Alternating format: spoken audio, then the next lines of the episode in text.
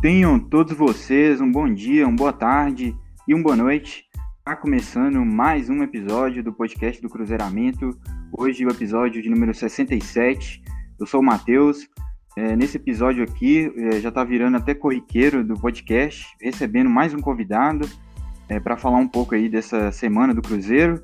Um convidado, inclusive, muito importante né, para mim, que é um cara que eu cresci assistindo ali na, Alterosa e também na internet, um cara que eu respeito demais, né? O Gão, muito obrigado, Gão, por ter aceitado meu convite.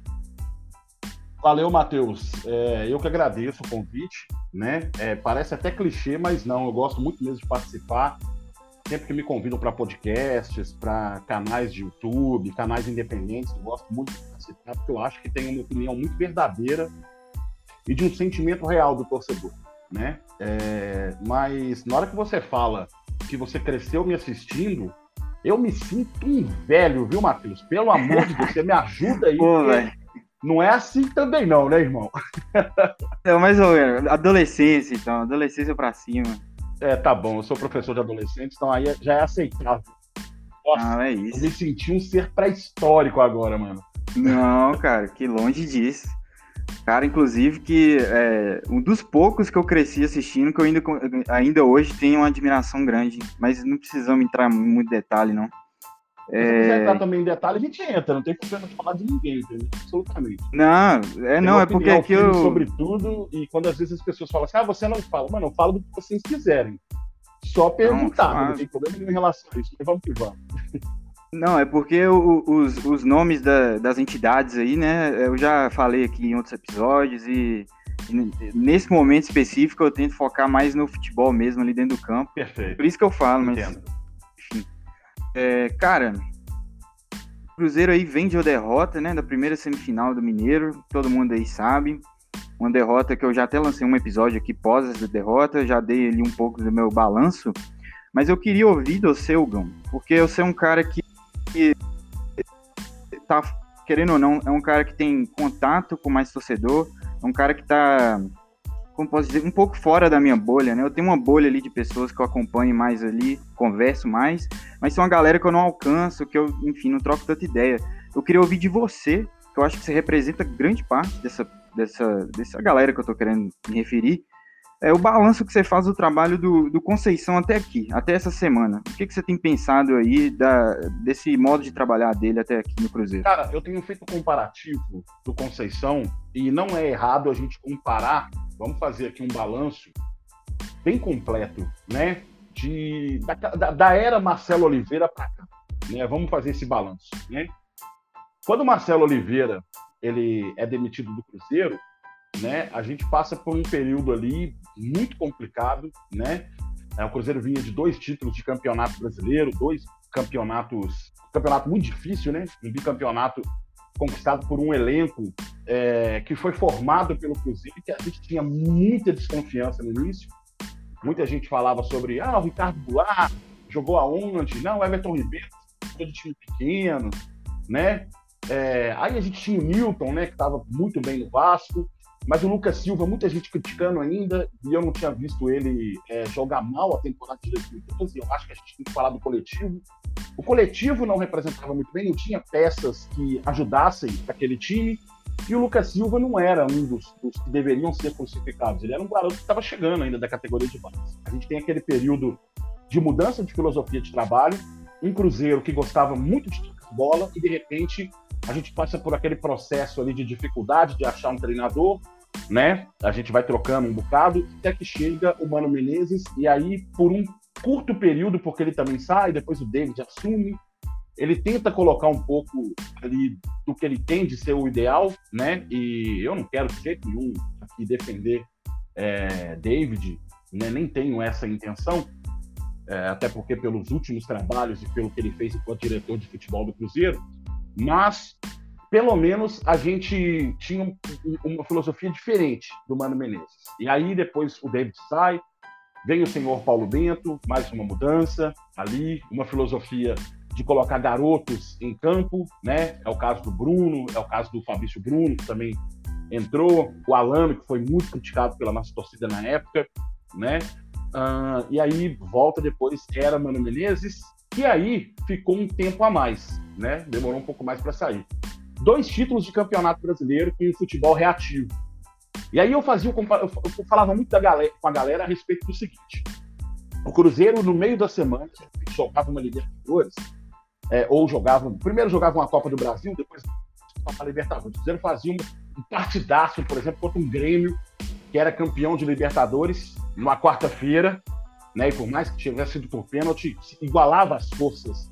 E aí chegava no final de semana para enfrentar, às vezes, o Figueirense, com todo respeito ao Figueirense, mas tinha também lá suas limitações, é, para jogar contra times né, que não tinham aquela, aquele poder é, aquisitivo do Cruzeiro na época de manter um elenco competitivo, né? E o Cruzeiro fazia uma partida assim de deixar a gente com muita, muito. E foram assim até o dia que o Mano saiu e aí veio essa troca de comandantes durante um bom período de tempo, né? É, vamos fazer o um comparativo agora com o que a gente tem de trabalhos mais é, que, de, que deram mais destaque, positivo ou negativamente. O ano passado na, na verdade, final de 2019 chega Adilson Batista, né? Máximo de respeito pela história do Adilson no Cruzeiro, mas era um cara que não conseguia colocar um padrão de jogo na equipe do Cruzeiro, com aquela garotada, e eu acho que também tem muito a ver com a não formação ainda dos jogadores. A gente vê, por exemplo, o Maurício agora tendo mais, mais é, oportunidade no Internacional, atuando bem nas partidas, e ali, naquele momento em que ele sobe, ele ainda é um jogador em formação no Cruzeiro. E era assim com 70% do praticamente. E aí, quando você faz o comparativo do ano passado, do Adilson, Anderson Moreira, Ney Franco, né?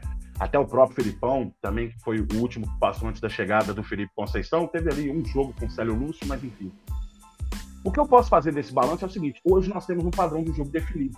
A gente pode criticar a tomada de decisão, de repente, do treinador, acho que no último jogo ele errou bastante fazendo as cinco substituições, acho que não era necessário tudo isso, ele mudou totalmente a estrutura de jogo. E por mais que ele não tivesse intenção de recuar, quando você tira o Adriano, você é obrigado a tirar o Adriano, que saiu porque estava sentindo o pé, foi para o banco, colocou gelo, você é, coloca o Matheus Neres no lugar. E aí, é, você automaticamente perde a sua saída de bola, porque o Adriano ele é muito bom na saída. E olha que ele é um jogador em formação, mas acho que ele tem uma visão de jogo muito interessante. Até pelo, por como ele começou a jogar. Já atuou como meia, né? Então ele tem uma experiência nisso. Aí você coloca o Jadson, aí você toca, troca toda a trinca lá da frente. Você automaticamente você muda e desconfigura totalmente o seu padrão de jogo daquilo que você acredita ser o ideal. E aí você não tem iniciativa de de repente recuar o seu time, mas você entra com Jadson e com Matheus Neves são dois jogadores de desconstrução, não são jogadores de saída, não são jogadores que têm uma certa habilidade, são jogadores que são, na minha opinião, limitados tecnicamente, que são mais para desconstruir jogada e você automaticamente chama o seu adversário para cima de você.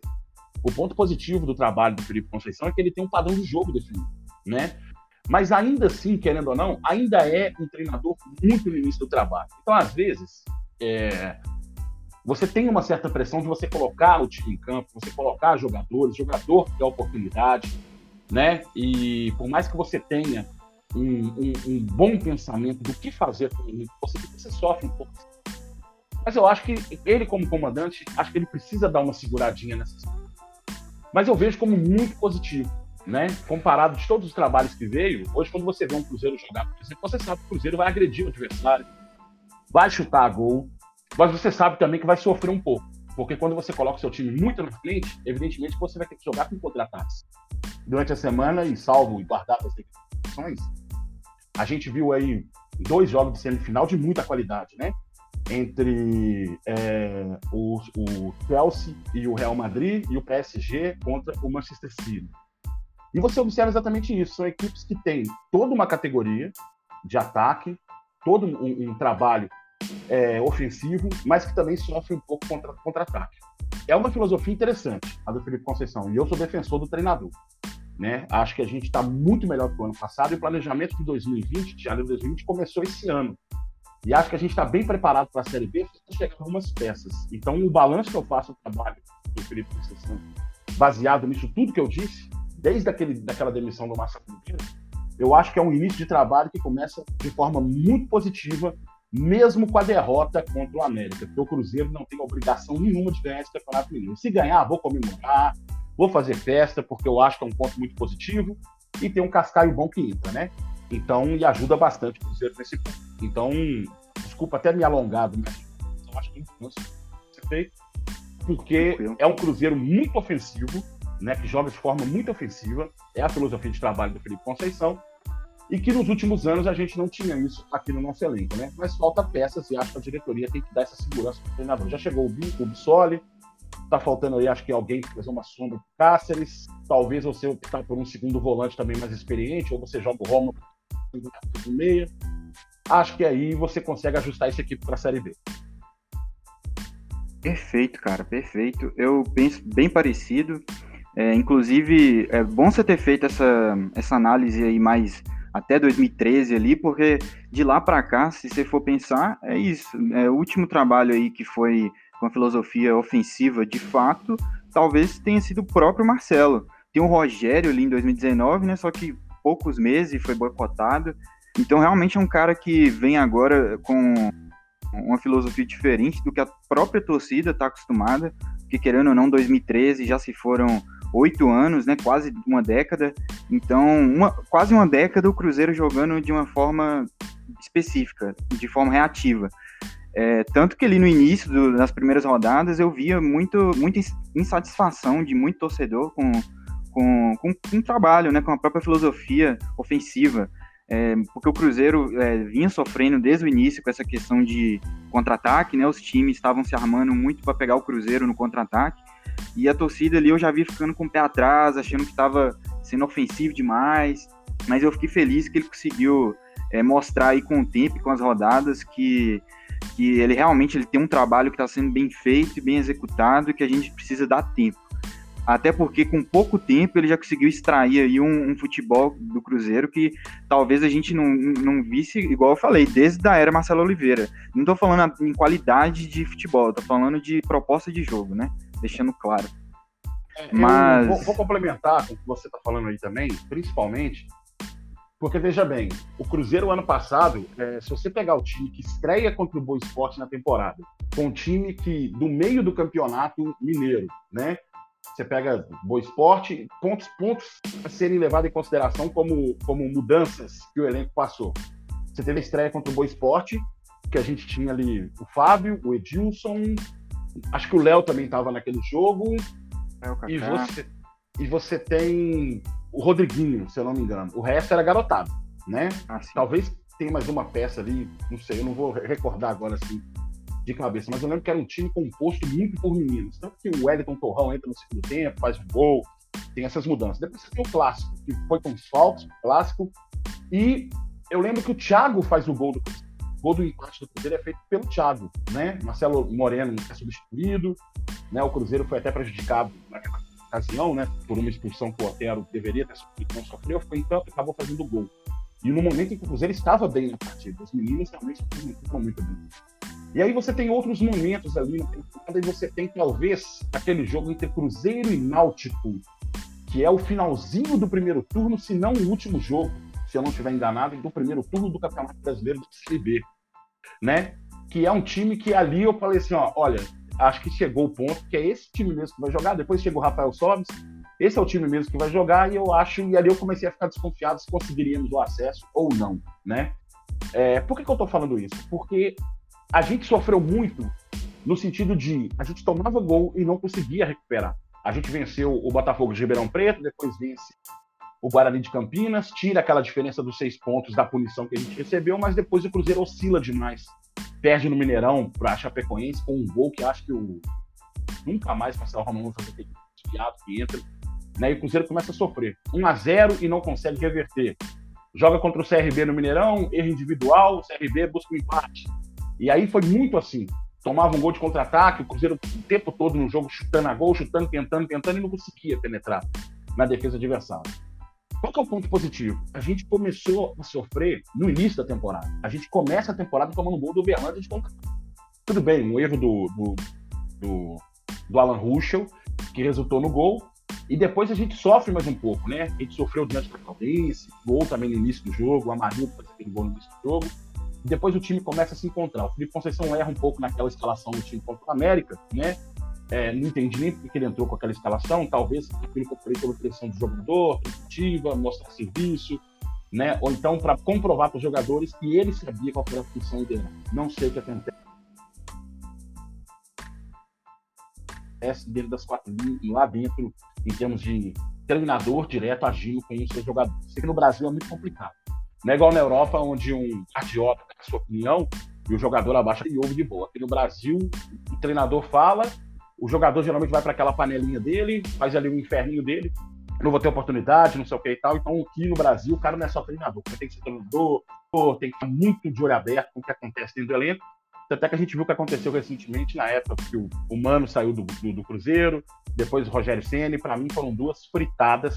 A primeira do Mano, talvez nem contra o Mano, mas diretamente um protesto pelo que estava acontecendo de salários atrasados. Depois o Rogério Senna, talvez realmente uma treta direta com esse treinador.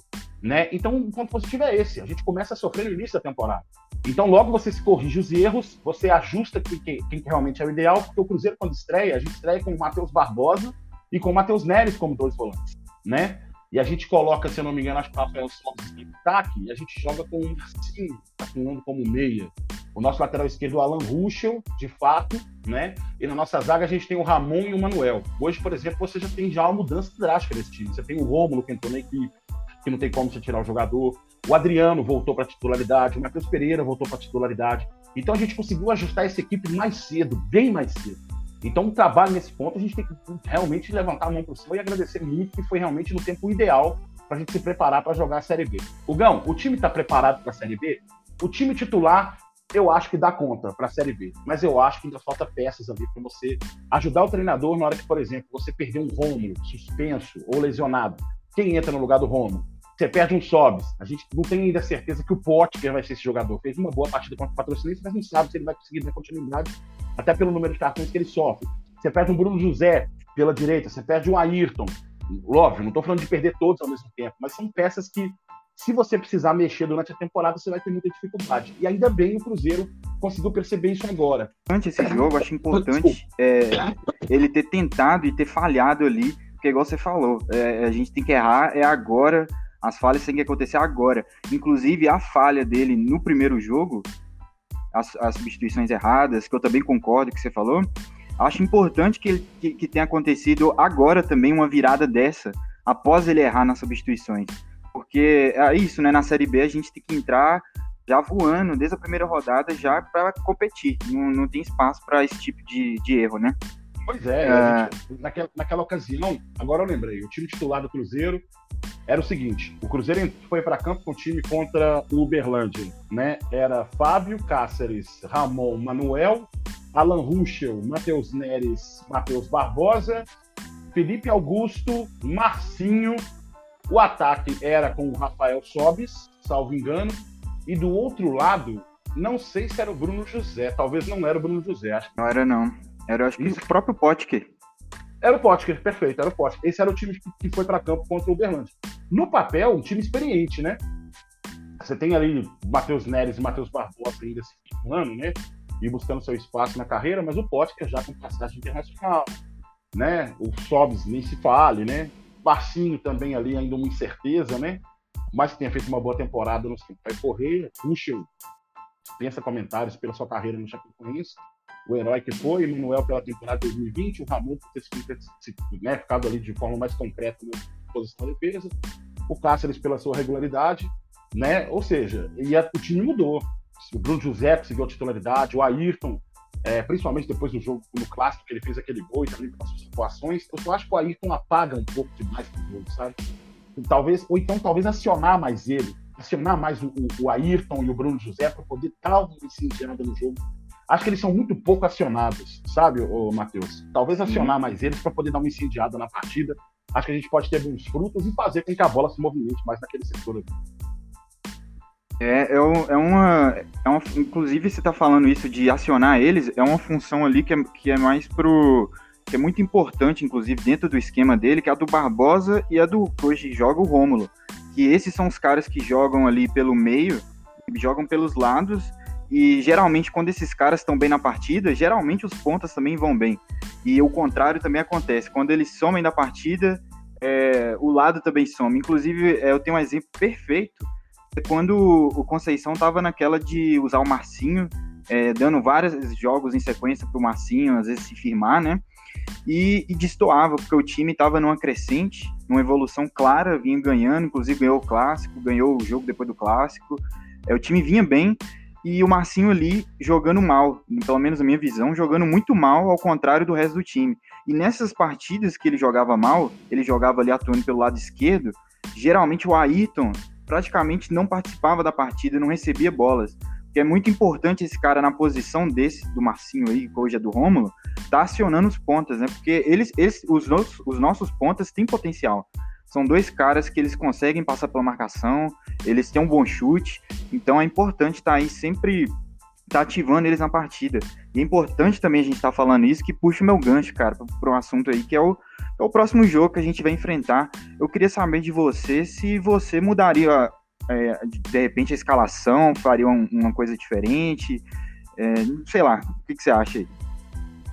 Esse jogo contra o América, cara, eu, eu tenho, eu tenho para mim que talvez uh, o Conceição. É, gente, repito, tá? Sou defensor do Conceição até que se prove o contrário ou que de repente o trabalho não consiga mais o que tinha feito. Porque no Brasil, infelizmente, três anos ali, quatro anos com muito, mas forçando muito mesmo, é o plano de, de, de, de, de validade dos treinadores dos times. A gente tem o Renato aí que ficou quase quatro anos, né? Cinco anos no Grêmio. Nossa, lá, isso aí foi. É de, é de vida, tirar né? o chapéu. É, o humano até então era o treinador com mais um. Era o Mano e, e o, no Cruzeiro e o Renato, no, se não me engano, no, no Grêmio, que eram os dois com mais longevidade, né? É, nos seus cargos. Eu penso para mim que hoje, por exemplo, o Felipe Conceição, é, acho que ele, ele conseguiria um melhor resultado se, por exemplo, na meiuca, ali onde o Rômulo joga, se ele jogasse realmente com um meia de Porque o Rômulo jogando do outro lado como segundo volante, eu acho que ele ganha muita qualidade. Mantendo o Adriano jogando junto com o Rômulo, tá? Minha opinião. Porque o Rômulo, ele sempre flutuou bastante nos times que ele jogou na Europa, né? E ele consegue dar continuidade times. A bola chega, ele consegue dar continuidade e pode ajudar, inclusive, esse meia, né? Não sei, talvez o Marco Antônio, o Claudinho, eu acho que o Claudinho tem qualidade, mas ele precisa é, ascender mais na partida, né? E eu acho que talvez, é, e aí sim, mais responsabilidade dele. A gente estava falando igual do Ayrton. O Ayrton, os pontas, nem tanto responsabilidade deles fazer com que o jogo é, é, é, com que o jogo aconteça. Se a bola não chega nos caras, não tem como você cobrar deles intensidade ou que o jogo de repente tem aquela aquecida. E os pontas conseguem dar essa aquecida. Né? Então eu acho que é responsabilidade do meia. Né? Então você tem ali o Marcinho, você tem o Claudinho, você tem o Marco Antônio, que são as peças que estão ali. E talvez você manter o Adriano jogando junto com o Rômulo. Acho que ali você tem qualidade. O Rômulo tem uma, o Adriano tem uma boa saída, o Rômulo dá continuidade, ele joga mais próximo do Claudinho, do meia, que vai fazer o jogo funcionar junto com os pontas. Né? No caso do Claudinho, funcionaria mais com o Ayrton e o Rômulo ficaria mais responsável pelo outro lado, também apoiando muito, fechando esse lado aí né? Essa talvez a mudança que eu faria para poder tentar ter uma iniciativa no sentido de, de do Cruzeiro melhorar o, a sua posse de bola no ataque e também a sua recomposição. Porque o Matheus Barbosa está aprendendo a função, né? Tem que ter paciência. Sim. Eu falo para todo mundo, tem que ter muita paciência com o Matheus Barbosa. Ele está aprendendo a função. Jogar mais eu acho que ele está melhorando, inclusive. É, eu também acho, também acho que ele está melhorando. É, então, eu penso, para esse jogo do América, não talvez essas mudanças por agora. Entrar com o time que começou o jogo, o time estava bem, né? É, eu acho que tem que começar a ajustar mais, o time pegar mais confiança para poder ter um plano, um plano de marcação melhor, né? Porque eu acho que o Cruzeiro falha muito na sua marcação. Tanto é que o Fábio teve que fazer duas grandes defesas, uma de bola parada e outra uma bola que foi chuteada dentro da área, que quase que o atacante dele aproveitou a oportunidade, o Fábio salvou. Né? Então acho que entra com esse time, é, ajuste que tiver que ajustar ali, segura esse time o máximo no campo, e quando o América começar a fazer suas mexidas, não ficar desesperado para mudar o jogo. Né? Porque eu penso assim: se o, seu, se o time adversário vai vir para cima, ele vai te dar espaço. Então, obriga ele a ficar preocupado em ceder esse espaço para você. Não ceda o espaço. Sabe? Porque para mim, cara, sabe, foi 2 a 1 um, o América tem a vantagem, o Cruzeiro ganhando de 1 0 o América passa. Perdeu de um, perdeu de mil, mano. Sabe? Vamos para vamos o jogo e vamos confiar que a gente vai essa classificação. Então, para mim, mantém a equipe e começa a repensar nessas possibilidades aí de mudança de posição do Rômulo, para ele atuar um pouco mais recuado ali para fazer o jogo movimentar e acontecer e fazer a bola chegar com qualidade para os nossos. É isso. Eu penso igual, acho que a gente devia manter os 11 que iniciaram, até porque é, atuamos muito bem, é, muito bem exagero, mas atuamos bem de forma consistente, enquanto os 11 ideais aí do Conceição tiveram em campo. É, a questão do Rômulo é uma questão que me chama atenção, cara, me deixa intrigado. É, você até justificou bem aí, eu vou agora depois apresentar minha opinião, mas eu vejo que tem uma galera, é, e uma galera boa, que ainda acho que não entendeu exatamente como é que é o, o esquema que o, o Conceição está querendo aplicar. Porque muita gente está vendo o Rômulo achando que o Rômulo é o 10, é o armador do time, tem que jogar mais centralizado. Inclusive, o Roger, na transmissão do último jogo, quando ele fez o primeiro comentário, ele estranhou o Rômulo estar tá na esquerda. Ele falou: o Rômulo não é o armador, ele tinha que estar tá ali centralizado, flutuando no meio. E não é, cara. Eu vejo o esquema do Conceição muito com o Adriano ali na frente da zaga, ajudando a saída de bola, um pouco avançado na frente de um lado o Barbosa e logo do outro lado, alinhado com o Barbosa, o Rômulo. Eu vejo eles dois fazendo meio que a mesma função, só que em corredores diferentes. Então, é, eu, eu queria muito esclarecer isso para uma parte da torcida, que às vezes estranha, ah, o Romulo não vai, não fica tão centralizado. Isso aí é, é, o que eles treinam, é o esquema que o Conceição tá aplicando. É, aí, beleza, aí eu gosto de argumentar mais para frente, às vezes tentar trazer o Rômulo para outra posição. Aí sim, mas aí é uma mudança, na minha visão, é uma mudança de esquema que teria que acontecer. Porque não tem esse cara que joga recuado entre o é, depois o Adriano e antes do meia, nesse Isso. esquema do Conceição. É um esquema que, que é, um, é, é como os três do meio-campo são importantíssimos para o jogo, tanto ofensivo, tanto defensivo. Tanto que eu tenho dificuldade de falar volante hoje em dia no Cruzeiro. Eu não vejo ninguém ali volante, eu vejo três meio-campistas. Fazem a função de meio-campo. Então, função, é, é, um pouco diferente. É, é, eu entendo que às vezes o pessoal não está habituado, é, está acostumado de ter aquele 10 clássico e tal. Mas eu vejo jogando, o Cruzeiro hoje jogando dessa forma que eu disse. É, não sei, talvez o Romulo renderia mais é, jogando na posição do Adriano, não sei. Ou jogando ali, talvez até invertido, jogando a do Barbosa. Eu acho que a ideia de quando o Cruzeiro trouxe ele era até isso. Eu acho que era num momento ali que o Matheus Barbosa estava mal. O Cruzeiro trouxe o Rômulo e todo mundo imaginou que seria o Rômulo junto com o Marcinho. Aí acarretou uhum. que o Marcinho não conseguiu corresponder quando ele esteve em campo. O Claudinho teve menos chance, mas também não, não encheu os olhos, né, pelo visto, porque também não treinando mais, acabou que o Rômulo assumiu ali. Mas eu, eu, eu entendo até a, a, a, o estranhamento do torcedor em geral. Mas, cara, tem algum desses jogadores aí do elenco que a gente citou, ou talvez a gente nem tenha citado, que você acha que precisa ter mais minuto, que você acha que tá entrando pouco nos, nos jogos, tá meio esquecido? Cara, enfim, que você acha que tem potencial para agregar? Justo eu falar do Marco Antônio, porque o Marco, Marco Antônio ele voltou agora, além de recuperar de uma lesão, também de um processo de ganho de massa muscular, né? Porque ele era muito franzino, então precisava ganhar um pouco mais de força e começou a fazer esse trabalho. Não dá para falar que ele foi uh, quando ele entrou, é, salvo engano, talvez contra o Pouso Alegre, eu acho que ele entra. É, eu não, não, não dá para falar que ele foi mal, né? Porque a equipe estava muito desconfigurada. E eu acho que na hora que você coloca o garoto, por exemplo, a movimentação dele se movimentou bem, ele mostrou que realmente tem a qualidade de passe, mostrou que se posiciona também é, de maneira objetiva para poder já ligar o contra-ataque do seu time, né? É, quando você coloca um garoto desse, você precisa colocar ele na equipe estruturada, né? Por exemplo, a gente estava jogando contra o Patrocinense e ganhando. Entrou o Giovani, na lateral direito, jogador que na verdade atuava como zagueiro de ofício, mas entrou no lugar do Cáceres. Você colocou o Stênio, que jogou um pouco mais solto, jogou sem aquela responsabilidade de correr atrás do, do placar que estava praticamente perdido. Né? Ele entrou já com o placar construído, com tranquilidade, onde dá para se movimentar, o garoto de repente risca uma jogada de ser feito. Né? Então acho que o Marco Antônio, talvez, é, não posso falar que é injustiça, né? porque era uma recuperação e também um processo bem muscular. É, não dá para falar que era uma injustiça, mas eu gostaria de ver ele com um pouco mais de minutagem. É, outro jogador também que eu gostaria de ver, talvez com um pouco mais solto, o Stênio, também garoto novo, né? É... Torcedor do Cruzeiro, a gente tem que agradecer 80% da gente ser muito chato e muito corneta, cara. A gente tem que agradecer demais, cara. Porque, assim, eu sempre faço esse comparativo. Qualquer time do Brasil, você vai falar com um cara, um jogador, o jogador fala assim, cara, é, adorava jogar esse time.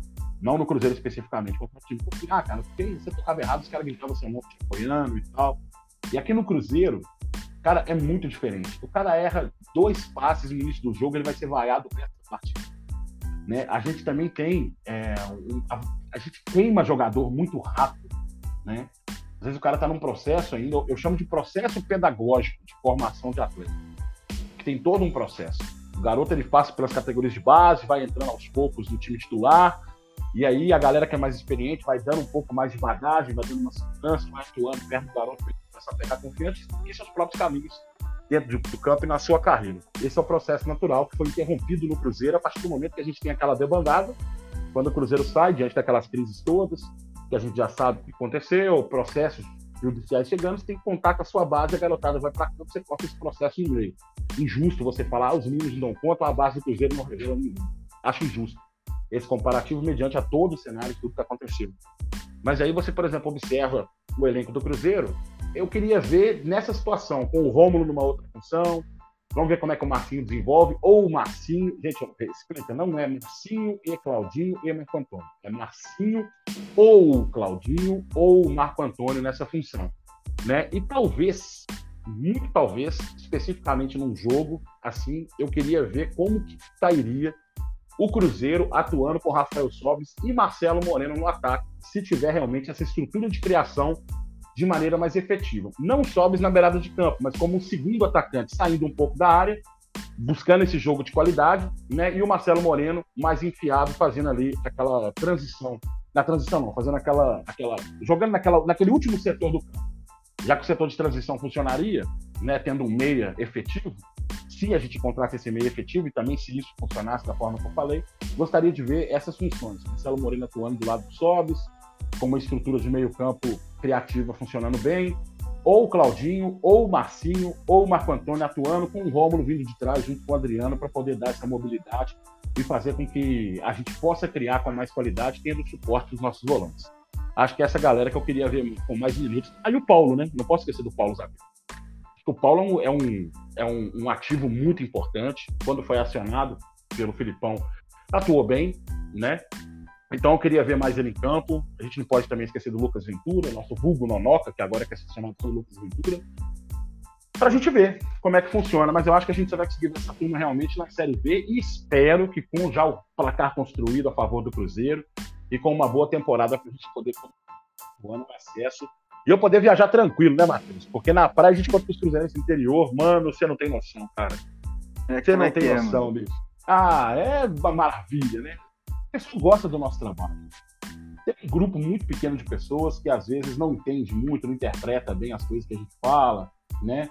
É, ou então estão acostumados só com aquelas pessoas que às vezes defendem 100% incondicionalmente, só porque é o Cruzeiro falando a gente tem que defender e eu não posso assim. Eu acho que a gente tem que pensar bastante antes da gente poder defender alguma coisa 100%. Eu amo o Cruzeiro, é fato. Sou defensor das cinco estrelas? Sou, mas a gente tem que defender o Cruzeiro, inclusive de gente que às vezes está lá dentro e não está fazendo seu trabalho direito. Né? Então, é... e não estou nem falando especificamente dessa gestão, estou falando do que a gente tem de histórico, né? Tudo que já passou lá na, na cadeira da presidência do Cruzeiro, no Conselho Deliberativo, Conselho Fiscal e por aí vai.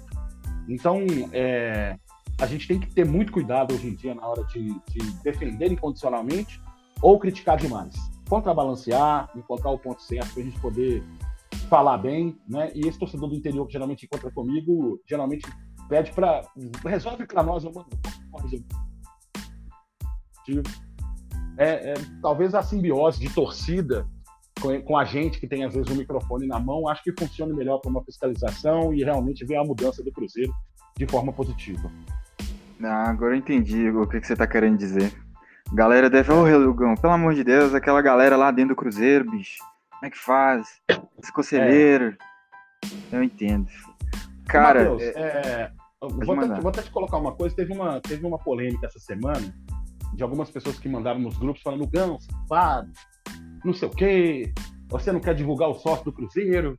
porque você falou que não é benéfico. Não é benéfico para quem? Para você que não está recebendo. Gente, eu acho antiético a gente ter um contrato com o Cruzeiro a gente que fala a respeito do Cruzeiro. Porque, por exemplo, você fecha um contrato com um Cruzeiro de publicidade, né? Na hora que você vai elogiar, cara, você coloca muito em xeque a sua opinião, sabe? Como comprado, como vendido, tal, etc. Na hora que você vai, por exemplo, é, é, é, criticar, né? O pessoal fala, ah, você não está mais recebendo, é porque você não tem mais aquele contrato. Isso é muito complicado, sabe? Então, quanto mais isento for, melhor. Tanto que nem conselheiro eu tenho vontade de ser. Tenho até vontade de fazer uma cota no clube social, mas eu não sei se eu tenho estômago para ver muita gente lá dentro.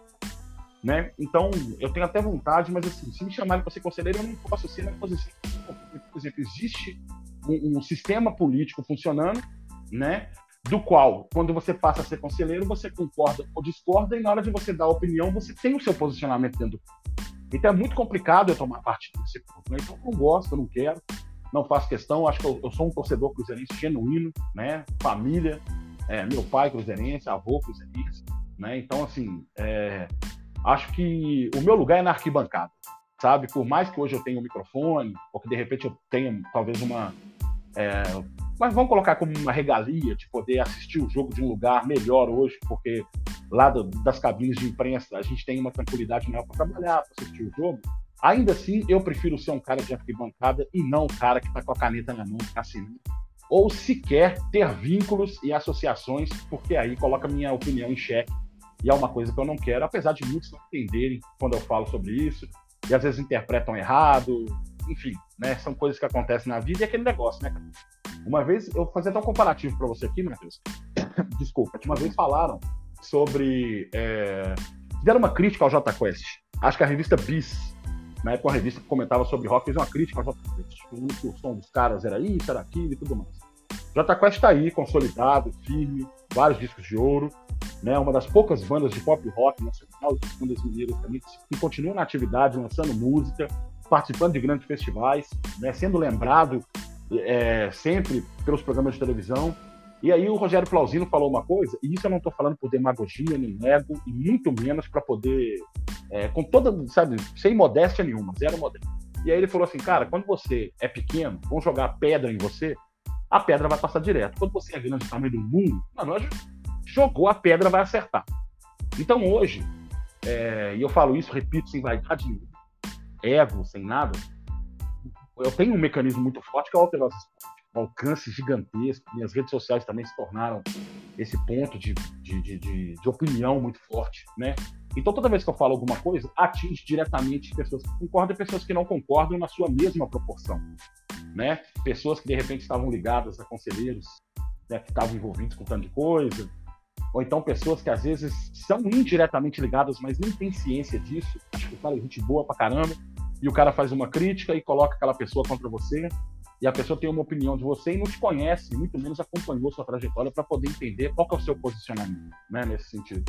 E aí você é atacado, mas exatamente por isso. Eu não estou falando de tamanho do meu tamanho específico, do tamanho que sua opinião ganha, né?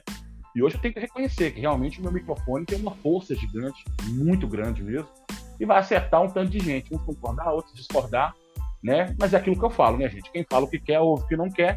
Então, se vier realmente não gosto de fazer isso, mas se vier com cinco pedras na mão, vou devolver com dez pedras na mão e vou fazer a pessoa entender que aqui eu sou cruzeirense sem nenhum interesse. Quero nada do Cruzeiro, absolutamente nenhum. E quando falam assim, ah, mas você usa da, da imagem do Cruzeiro para se promover. Eu discordo. A minha interpretação é a seguinte: o assunto que eu falo e que chama a atenção de muita gente é o Cruzeiro, né? É, mas a imagem que eles querem é a do Hugão que opina sobre o Cruzeiro. E eu acho que a minha opinião, ela sendo imparcial, ela sendo é, é, bem equilibrada, né? Por mais que eu possa ter críticas muito duras, ou de repente defender é, algumas coisas que às vezes as pessoas não entendem no sentido de, por exemplo, ah, não acho sócio viável para o torcedor do interior, por exemplo, e acho que o Cruzeiro poderia ter um olhar mais inclinado para o seu sócio torcedor em momentos difíceis. Eu sei que o clube passa por um momento difícil, e o sócio reconstrução é o sócio do torcedor poder colaborar. Tem boleto, é, é, é parcela baixa, dá para você ajudar bastante. Um sócio torcedor é um produto de comercialização onde o torcedor deveria ser beneficiado pelo seu clube, evidentemente que ajudando financeiramente, mas tendo em contrapartida alguma coisa que equilibrasse essa parceria, entendeu? E às vezes as pessoas falam, você tem que divulgar, cara, mas não é assim que as coisas funcionam. o sócio reconstrução eu divulguei sem cobrar absolutamente nada, sem parceria com o Cruzeiro, que é dentro daquilo que eu falei. Não concordo é, em ter essas parcerias que coloca a sua opinião em xeque. Fico porque sou cruzeirense. O outro sócio, eu fico por dentro, eu ouço sócio torcedor, eu ouço o cara do interior, sou sócio torcedor também, entendeu? Eu e meu filho somos sócios torcedores, né? É, então, assim, eu acho que precisa realmente o pessoal começar a entender que o momento agora, de hoje em dia, não é mais aquele de defender incondicionalmente o Cruzeiro. É ver quem está lá dentro, observar quem está trabalhando, sabe? Não precisa concordar com tudo. E mesmo na proporção em que você discorda, você opina de maneira muito veemente para que a pessoa lá dentro se sinta atingida ao ponto de falar assim: esse caminho aqui a torcida não vai gostar. Vamos por esse caminho que tem mais a cara do torcedor. Eu acho que a gente alcança o nosso objetivo. O tempo de defender incondicionalmente passou. O amor é incondicional. Né? O amor é muito incondicional. Mas a defesa é somente aquilo que eu acho que vai ser benéfico pro clube e não para as pessoas que estão sentadas na cadeira, porque essas pessoas não são um clube, né? E o seu torcedor. Esses dois são os que têm que ser intocáveis e imaculados. Dirigente passa, jogador passa, mas o clube ele fica e permanece, vai estar aí para sempre. Para os meus filhos, para os seus, para os nossos netos e por aí vai. Mas você ouviu tudo que eu falei? Agora eu tô te ouvindo. Realmente são atacados e é, julgados de como tá jogando contra. Eu acho que esse de discurso foi um dos percussores para o Cruzeiro estar. Tá eu acho que é, não uma opinião destrutiva, porque às vezes só destruir também não, não resolve nada. Mas é igual você está falando, a questão do sócio. O sócio hoje não é uma coisa, não é uma coisa tão viável para o torcedor, igual um dia já foi. Então, eu acho que é uma forma de você, é, sei lá, tentar que esse, tentar que ocorra uma melhoria é justamente não divulgar. É uma forma de protesto, até na minha visão. Porque é, realmente é, abraçar cegamente todas as causas do clube assim, é, eu acho perigoso. Eu acho um caminho bem perigoso. Eu acho um caminho, inclusive, parecido com o caminho da gestão passada. Então eu acho que é importante e é por isso, cara, é por, por esse tipo de coisa que eu continuo respeitando muito você e seu trabalho, porque é, desde que eu te acompanho aí, o Cruzeiro já passou acho que por quatro presidentes, e é um cara que eu sempre vejo que está com um discurso firme, a, a, é, a, palavra não faz curva, é, nunca se mostrou favorável a um, desfavorável a outro e opinou de forma cara, imparcial quanto a isso. Então sabe, é, é, de gente assim, inclusive, que eu acho que a gente precisa mais na nossa é, torcida. Gente com desgarrada, entendeu? Gente que só quer estar tá na arquibancada, igual você falou. Né? E ele fica chateado quando eu falo que ele é um dos responsáveis por essa grande dívida, mas os responsáveis. Né? Ele fala, ah, mas porque quem tinha que pagar era a gestão. Não, quem tinha que fazer a conta e colocar a coisa de maneira equilibrada, de modo que a gente não chegasse à forma que ficou. É a gestão que está no comando. Então a gestão dele que estava no comando. Poxa, a gente perdeu seis pontos aí, poxa, sabe? Por causa de dívida da época dele. Ficou devendo Denilson, que entrou acho que um tempo, metade de um tempo, menos da metade de um tempo, o devendo, Denilson, sabe? É claro, todas as gestões têm a sua responsabilidade, a sua grande responsabilidade, deixar dívidas para o Cruzeiro. E é aquele negócio. Eu, eu, ninguém nunca vai me ver fazendo duas coisas: defender político e defender dirigente. Primeiro, que ninguém pediu para eles. Eu tenho isso comigo, né? E também não queria que ninguém pensasse que eu sou 100% contra os caras. Não é isso. Eu só acho que é assim eu acho que o brasileiro ele tem que colocar brasileiro e torcedor ele tem que se colocar numa posição de que a cara do clube é ele sabe é o torcedor a cara do Brasil é o brasileiro então quando um cara assume um cargo político assume um cargo de dirigente um cargo de comando né a gente não tem que se preocupar primeiro em elogiar a gente tem que se, primeiro se preocupar em observar qual é o trabalho que a pessoa está fazendo né claro se for passível de elogio evidentemente que a gente vai elogiar não tem problema nenhum assim? Mas eu acho que a gente tem que pensar muito também na forma. Meu pai, por exemplo, como me criou. Meu pai, é, já apanhei muito aquelas varinhas de carmelo, sabe? Aquela varinha que tinha aquela folhinha na frente, assim. Coisa mais normal do mundo. É, coisa mais normal do mundo. E às vezes eu chegava em casa empolgado também. Nossa, tirei 10 na escola e tudo. Meu pai falava: não fez isso, fez que é a sua obrigação. Amo meu pai de paixão, certo? Meu pai muito amoroso, carinhoso. Mas responsabilidade era responsabilidade, cara, sabe? E a gente tem que crescer com essa ideia. Né? Não tem que crescer babando o ovo de ninguém ou puxando o saco de ninguém. A gente tem que crescer com, primeiro com a opinião crítica. Depois da opinião crítica, se você tiver tempo de elogiar, você elogia, né? Eu, claro, repito, se tiver algo que a gente, de repente, muito difícil, a gente vai lá, elogia, faz todo o comentário. positivo. Mas eu acho que primeiro ponto, o torcedor tem que primeiro ficar desconfiado, o brasileiro tem que ficar desconfiado, e depois ele vai lá e pensa nos pontos positivos. Acho que assim a gente melhora bastante, sabe? Com o nível da cobrança elevado. Acho que é isso que a gente tem que pensar em primeiro lugar hoje em dia. Hum. E para não parecer que ah, só tem crítica, ah, só tem coisa negativa, é, sei lá, um ponto positivo que eu vejo dessa gestão atual, eu acho que eu quase nunca falo isso, mas um ponto positivo, é, eu tô achando que o futebol eles estão gerindo bem esse ano. Depois da cagada que foi ano passado, é, depois principalmente ali quando ele trouxe o Ney Franco e tal, de que esse ano tem sido escolhas coerentes, tanto para treinador quanto as contratações, até agora tem me agradado, né? Então é, é um, é um caminho, é um início aí, né, de uma possível boa gestão, quem sabe, mas enfim, não é só de crítica que vive também, né? A gente também tem alguns elogios. Então esse, pelo menos, é um que eu tenho. O futebol, esse ano, eu acho que está sendo gerido de forma mais coerente. Eu tenho um elogio. O Gão. Dois elogios, né? Pode falar. O meu primeiro elogio, eu acho que eu concordo. Eu concordo com você nessa questão do futebol. Acho que acertou trazendo o Felipe Conceição. Temos um padrão de jogo, já temos uma equipe semi-pronta, eu diria 75% para disputar a Série B do Campeonato Brasileiro, né? E diria também que eu acho que no aspecto é, no aspecto de planejamento do futuro, eu acho que o Cruzeiro, pelo menos no discurso, eu acho que eles tentam fazer aquilo que eles falam, tentam.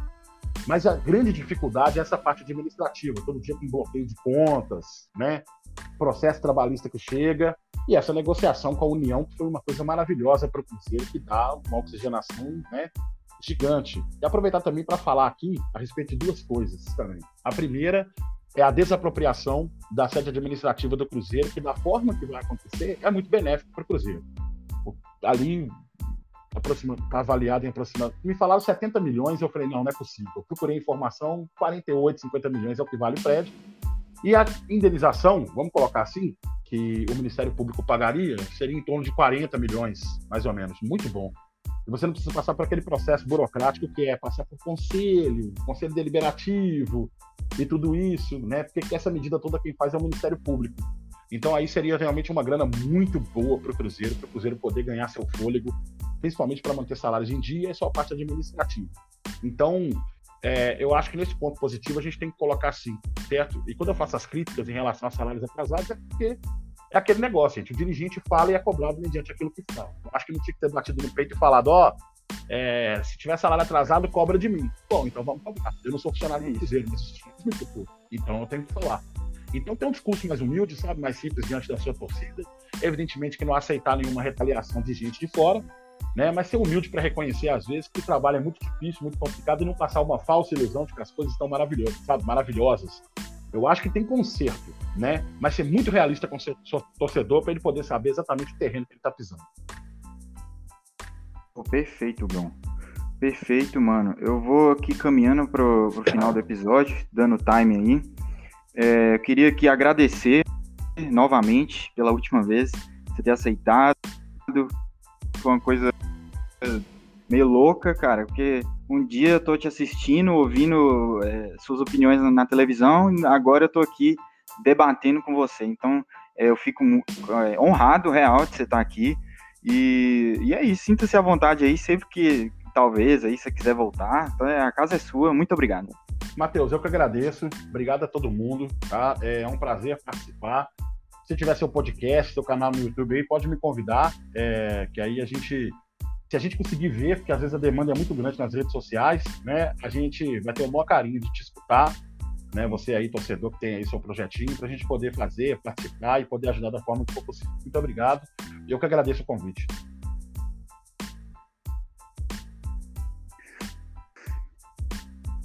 Então é isso, galera. Vou encerrando aqui o episódio. Muito obrigado a você que ouviu o no Twitter também. Estou sempre lá comentando notícias do Cruzeiro, dias de jogos, enfim. Cruzeiramento nas redes sociais. É isso. Muito obrigado e tchau.